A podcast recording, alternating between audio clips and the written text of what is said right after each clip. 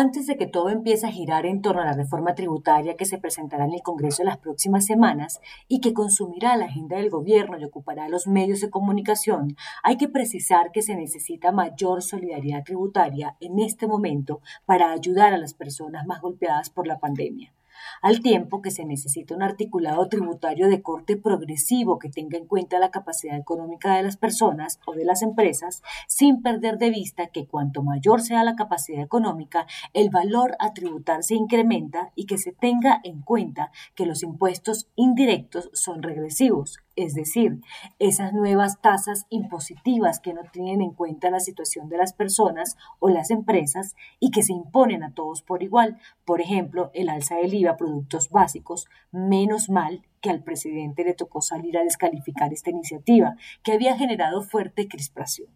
Lo mismo que el impuesto al patrimonio de 3% indefinido, ambos puntos aconsejados por la comisión de expertos. Y una última precisión sobre impuestos todo lo nuevo que se diseñe, proponga el gobierno y el Congreso, apruebe, será para los años venideros, no para 2021.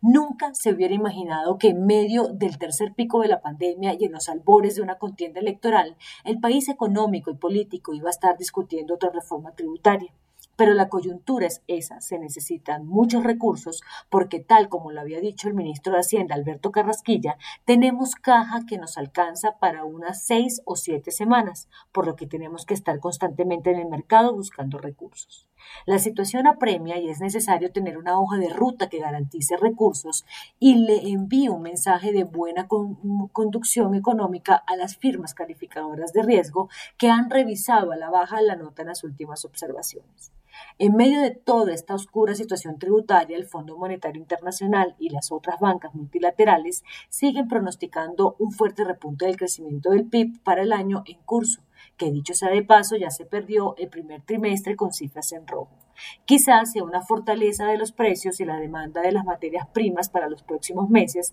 en especial del petróleo y los metales básicos, que seguirá beneficiando a Colombia, porque el consumo, la construcción y la misma cartera bancaria aún no dan señales de reactivación.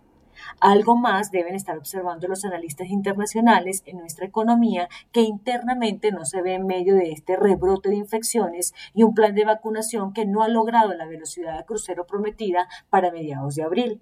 Las cosas son como sin y hay que enfrentarla con las mejores estrategias. El país necesita recursos para pagar e invertir, pero al mismo tiempo las empresas demandan seguridad tributaria para poder pintar una hoja de ruta en el mediano plazo y hacer planes de expansión y generación de empleo. A pesar de todo, Colombia es un gran mercado con grandes oportunidades regionales que pueden convertirse en polos de crecimiento. El problema es no acosar al sector productivo con iniciativas asfixiantes que desincentiven sus decisiones de apostarle al país.